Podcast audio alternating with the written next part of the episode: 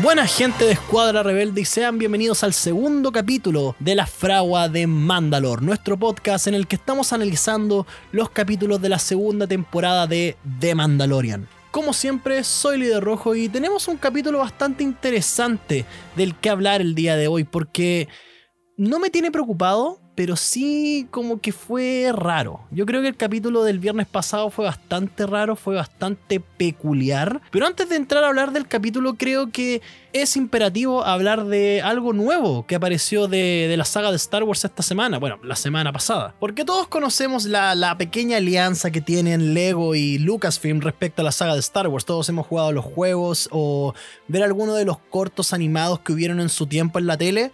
Yo no los vi porque la verdad no los encontré muy buenos a comparación con los juegos que existían, pero eso es otro tema. Pero a lo que me refiero es el tráiler del especial de Navidad de Lego Star Wars, que para Estados Unidos estará el 17 de noviembre allá.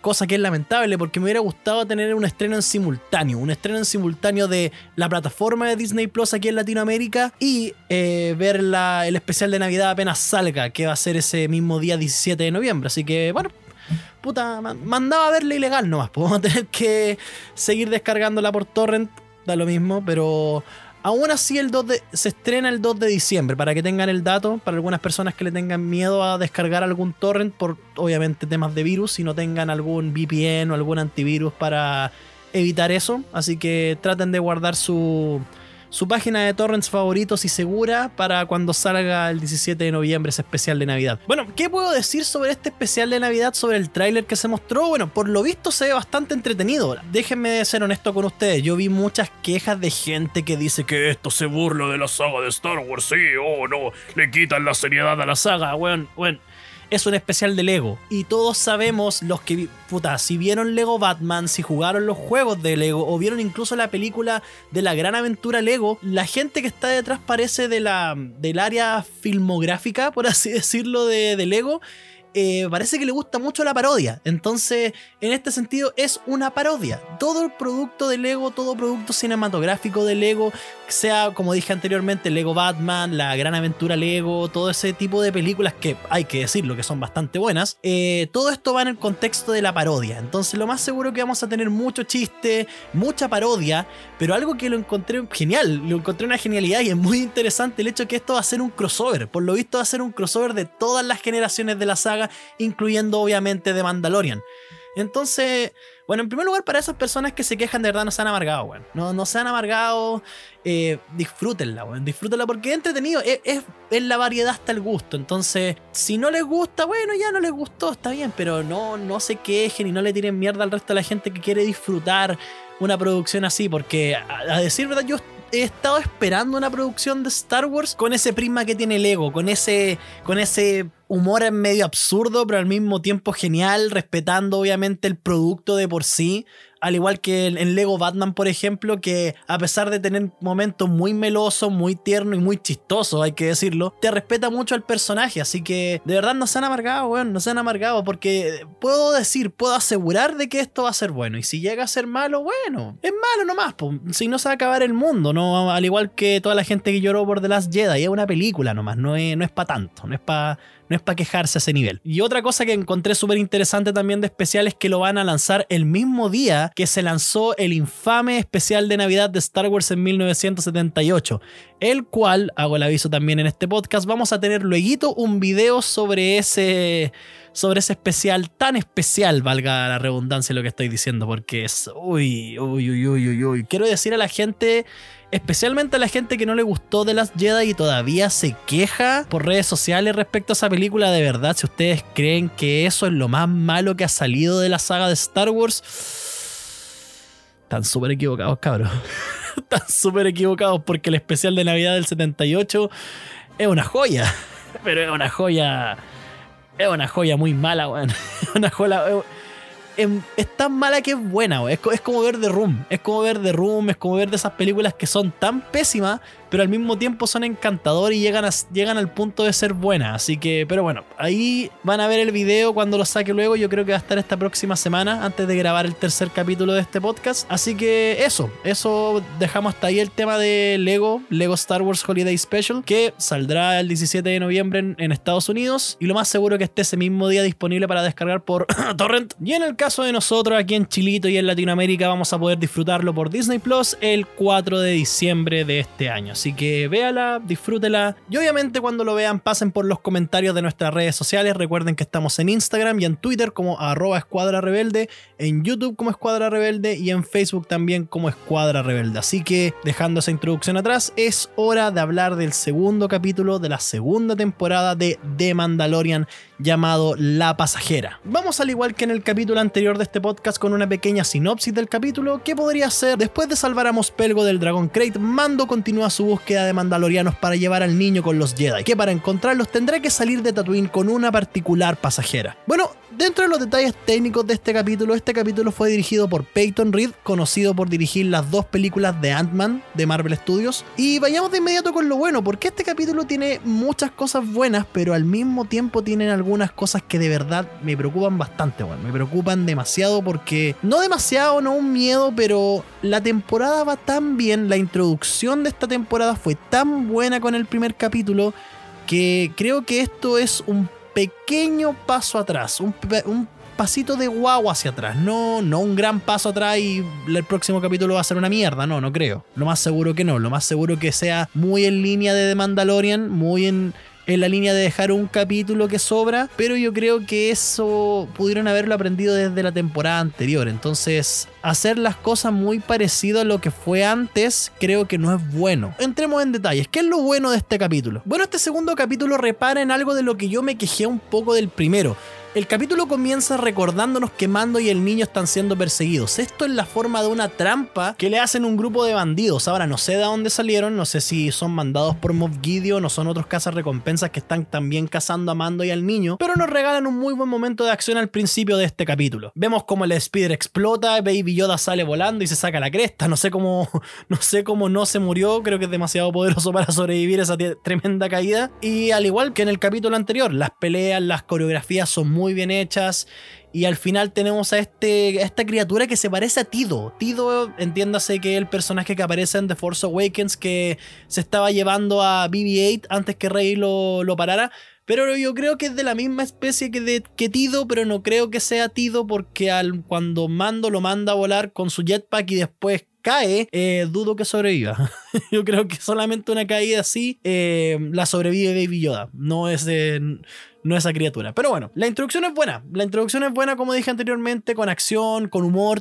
Tenemos mucho humor en este capítulo, muchos guiños de humor con Baby Yoda por sobre todo. Yo creo que el enfoque de este capítulo se lo llevó mucho Baby Yoda en cierta escena. Y este capítulo también tiene muchas referencias, no solamente referencias dentro de la saga de Star Wars, sino que también a productos fuera de ella, a otras películas. Porque en primer lugar, cuando vi a Mando caminar por el desierto llevando toda su carga a pulso, no pude no recordar a Kill 2. No pude no recordar la escena de Kill Bill 2 cuando Beatrix regresa al taller de bot para vengarse y después pelea con el driver. De verdad me recuerda mucho esa escena y la música por sobre todo me recuerda a muchas películas del viejo oeste. Ese soundtrack tipo el que hacía Ennio Morricone para películas como Un puñado de dólares o El bueno, el malo y el feo. Ese, ese tipo de película está muy reflejada en esta escena con Mando caminando por el desierto. Ahora, que tenga bastante referencia a películas de otros estudios o referencias de cosas dentro de la saga no tiene nada de malo, porque la verdad no le hace ningún daño, se ve súper bien, mientras tanto estos aspectos no sean tan palpables dentro de la historia y no entorpezcan la historia principal, bacán, genial. Es bacán que se use dentro de la perspectiva estética, porque asumámoslo, la escena de Mando caminando a pulso con todas sus cosas en el desierto,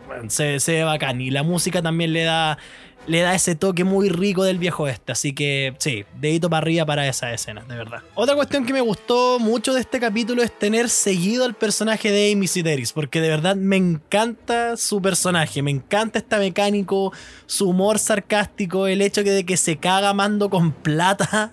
que lo hace apostar y se lo caga con plata en el, en el juego de Sabak con el otro extraterrestre que se parece a un, un bicho, como una hormiga gigante. Para mí fue súper bueno tener a este personaje más seguido en un capítulo más. Quizás nos despidamos de ella por ahora, pero ojalá que vuelva en los capítulos siguientes, porque de verdad me encanta su personaje. Pero bueno, continuemos con la, con la historia de este capítulo. Bueno, como dije antes, este capítulo no avanza mucho con la historia principal de la temporada, no, no avanza mucho con lo de Moff Gideon, con lo de eh, la gente que está persiguiendo Mando. Y encuentro súper interesante que la única forma de que Mando se encuentre oculto mientras viaja es saltando al hiperespacio. De verdad lo encuentro interesante. No sé si esto se desarrollará en otro producto fuera de las películas o en las mismas películas y quizá yo no presté mucha atención. Pero esta pequeña información dentro de este capítulo sí me gusta, es un buen guiño. Encuentro que es un buen guiño eludir los radares de, de, todo el mundo mientras se viaja por el hiperespacio. Encuentro que es bastante bueno. Pero sigamos con la trama principal de este capítulo, que es la carga que Mando tiene que llevar en su nave para así encontrar a los mandalorianos. ¿Qué es esta mujer rana, por así decirlo? No sé por qué, pero su traje, su corpóreo, porque se ve que es un corpóreo, se ve que no es CGI, pero me recordó bastante a la serie de dinosaurios. No sé si la, la habrán visto, o quizás yo soy muy viejo para,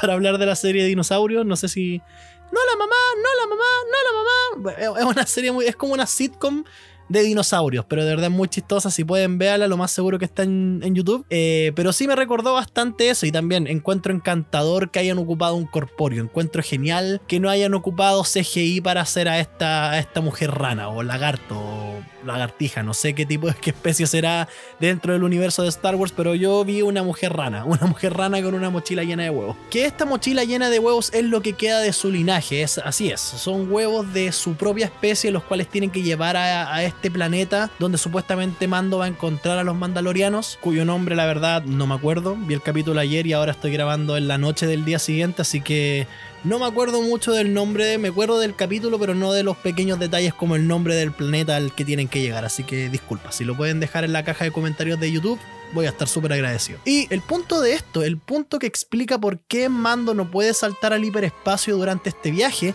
es el hecho de que si lo llega a hacer, todos los huevos de esta pobre señora van a morir. Y eso significaría el fin de su raza, ya que quedaría totalmente extinta. Y estuve viendo ayer por redes sociales las opiniones de algunas personas sobre este capítulo. Muchas veces cuando hago los videos o hago esto, estos podcasts, evito ver opiniones de terceros para poder formar la mía y no sesgarme, pero vi algo en particular, vi que mucha gente se quejaba porque la, la pasajera es esta señora rana y no Ahsoka. Y lo primero que me pregunté fue por qué tiene que ser Ahsoka. ¿Por qué es tan necesario que Ahsoka aparezca al tiro, Ahsoka aparezca ahora, en este segundo capítulo? Era, era casi imperativo de que la pasajera tenía que ser Ahsoka. ¿En serio? No quiero ser mala onda con la gente que lo espera, porque si llega a salir sería bastante bueno. Si es confirmada la noticia de que Rosario Dawson interpretará a Ahsoka Tano, la verdad estaría igual de feliz que ustedes porque creo que Ahsoka es un gran personaje. Creo que Ahsoka tanto en Clone Wars como en Rebels tuvo un gran desarrollo y me encantaría ver lo que pasó con ella después de todas esas historias. Sí, lo más seguro es que si llega a aparecer quizás sea parte de la nueva orden Jedi que Luke armó después de la batalla de Endor, pero aún así yo creo que podemos esperar, ¿o no? Podemos esperar un par de capítulos para que aparezca. Ya tuvimos a Boba Fett un ratito corto en el primer capítulo, no es necesario tirar personajes de, de, productos anteriores o de películas anteriores a cada rato en cada capítulo, porque así el foco se pierde y se transforma en un festival de fanservice. No es tan necesario. Además, no sé por qué esperaban tanto a Soka, porque quiero que entiendan esto, chiquillos. No, no es por ser mala onda ni nada por el estilo, pero acuérdense que esta historia, los personajes principales de esta historia, es Mando con Baby Yoda. Lo mismo que dije en el primer capítulo de este podcast no, no sería bueno por ningún motivo. Y no digo que sí, puede ser de gran calidad, como dije anteriormente, todo está en la ejecución. Si la ejecución con Ahsoka, que nos siga a lo largo de toda esta temporada junto con Mando, es genial, no se interpone entre el desarrollo del personaje principal, que es Mando, es genial, perfecto, súper bien, súper bien hecho. Qué, qué, bueno que estuvo Ahsoka. Pero si ustedes esperan que aparezca Ahsoka para que ella se tome la historia y en vez de pasar de ser una historia sobre este Mandaloriano y Baby Yoda a ser una historia sobre, sobre Ahsoka, de verdad están súper mal enfocados. Y, Y eso no es bueno para la serie. Eh, bajo mi perspectiva, obviamente. Está súper bien si ustedes no están de acuerdo conmigo. Pero creo que hay que también tener perspectiva para esto. Y ver la serie con su verdadero foco. Con el foco que dan los creadores de la misma. Entonces si llegamos a tener a Soka en el capítulo 3 o 4 o 5 o al final de la temporada un ratito y después la dejamos atrás no se molesten, porque es algo que creo que es bueno para la serie. Tener estos pequeños cameos cortitos y después seguir avanzando con la historia de Mando y Baby Yoda porque ellos son los personajes principales. Pero sigamos adelante, me encanta que Mando no pueda entender a la mujer rana. Como ya sabemos a lo largo de la saga tenemos paralelos entre la historia y la vida real. Y yo creo que esto se hizo con ese foco, con el foco de poder a asimilarlo con el mundo real. En el sentido de, por ejemplo, no sé, cuando tú te encuentras en tu país y conoces a un turista de otro país que no habla tu mismo idioma, eh, tiendes a tener unos cuantos problemas de comunicación ya que no sabes qué decirle o que, él no te puede entender o que tú no lo puedas entender. Yo creo que eso es muy, es muy aplicable en la vida real. Y yo creo que también eso habla mucho del mismo mando, de su poca conexión con la gente o especies que lo rodean. Y creo que hace bien para la evolución de este personaje que al principio cuando vi este capítulo yo creí que no era tal, porque Mando sigue siendo este este weón desalmado, desinteresado por el resto del mundo, que lo único que le interesa solamente es flexible con Baby Yoda y con nadie más, y a veces también es un poco pesado con el cabro chico, pero en este sentido se ve que Mando después de que la, señora Rana le dice mediante este droide que tiene ahí en su nave que los mandalorianos tienen un código de siempre cumplir con su palabra, eh, yo creo que sirve para el personaje, yo creo que sirve para que Mando vaya soltando un poco su rudeza y vaya entendiendo que hay cosas mucho más importantes que su misión o cuánto le vayan a pagar por ella. Así que sí, creo que es un muy buen punto. También en este capítulo vemos, podría decirse, el lado oscuro de Baby Yoda. Quizá me dio mucha risa, como dije anteriormente, en este capítulo tenemos muchos guiños de humor con él. Baby Yoda siendo este niño que no, no tampoco conoce mucho del mundo y lo que ve se lo come. Y cuando Baby Yoda me encanta la escena y es muy tierna y también la música le da mucho provecho a esa escena. Cuando empieza a ver el tanque con los huevitos y después Mando baja para poder dormir un poco y ve que Baby Yoda ya tenía, ya se lo estaba comiendo, e, e, es muy gracioso. Y también el hecho de que el hambre de Baby Yoda sea el causante de todo el problema más adelante en el capítulo. Otro aspecto que también tenemos en este capítulo es la primera aparición, bueno, no la primera aparición porque también tuvimos una pequeña aparición de la nueva república en, el, en, la temporada anterior con la cárcel, en ese capítulo que a mí la verdad no me gustó mucho, en donde aparece Billboard. Pero aquí vemos como dos casas X-Wing con Dave Filoni piloteando uno de ellos para Mando para poder tomarle los datos. Y, es gracioso, hay que asumir que es muy chistoso como Mando se trata de sacar de encima a los X-Wing eh, usando también... Eh, es como el comodín, yo creo, en esa época, en este periodo de tiempo de Star Wars. Ver a alguien de la nueva república y decirle, oh, sí, que la fuerza te acompañe. Yo creo que eh, es como eh, el comodín para decir, sí, estoy de acuerdo contigo, no tengo nada que ver con el imperio. Yo creo que eh, fue muy bueno, fue muy bueno ver esa escena cuando le empiezan a hacer preguntas y después los X-Wing colocan los, los, alerones en posición de ataque y, le preguntan por el tema de la cárcel y Mando simplemente se arranca. Hace que todo esto sea una escena súper buena y como dije en el primer capítulo del podcast, se ve que para esta temporada crecieron mucho el presupuesto porque la escena de la persecución del Razor Crest con los X-Wing se ve, de verdad, se ve de película. Se ve como si fuera sacada de las secuelas o de las precuelas, porque se ve de muy buena calidad del CGI en este capítulo. Y a decir verdad, en toda esta temporada no molestan. las naves no se ven falsas, eh, no, no, se ven como si fueran de plasticina y se ven súper feas al momento que vuelan, sino que se ven fluidas. Eh, de verdad pareciera como si fuera una escena sacada de las mismas películas de la saga. Entonces fue un gran aditivo que hayan agrandado un poco más el presupuesto para esta temporada, porque de verdad los efectos especiales se ven sublimes. Y como dije al principio de este capítulo, este capítulo de The Mandalorian no queda exento de referencias a otros productos y la más grande referencia de todas estas es la de Alien. Cuando Baby Yoda entra a las cavernas del planeta mientras Mando trata de sacar a la señora rana con sus huevitos de satina de agua caliente natural y mientras tanto Baby Yoda se come uno de los huevos que se abre de la misma forma como se abren los huevos en Aliens y después como comienzan a abrirse todos los otros huevos alrededor y salen estos bichos que vale decir que para su diseño tomaron muchísima inspiración del arte conceptual del Imperio Contraataca diseñado por Ralph McQuarrie, que según el contexto entregado de este arte conceptual y se supone que iban a salir en el planeta Dagobah en el Imperio Contraataca. No sé si como una visión de Luke o como una amenaza dentro del mismo planeta que Luke tiene que vencer a orden de Yoda, no tengo ni idea, Pero de por sí es muy bonito que tomen estos artes de Ralph McQuarrie, porque Ralph McQuarrie es una gran figura dentro de la trilogía original de Star Wars y dentro de la saga completa, porque gracias a él y sus dramáticos eh, diseños para el arte conceptual hicieron que Fox accediera eh, al proyecto de George Lucas para poder crear la trilogía original. Entonces yo creo que es, es un gran homenaje eh, darle vida a estos artes conceptuales de Ralph McQuarrie, aunque no hayan llegado a las películas para las cuales fueron diseñadas. Bueno, y al final de este capítulo la Nueva República salva a Mando y compañía y basándose en un principio medio raro, no arrestan a Mando y lo dejan ir, pero no lo ayudan.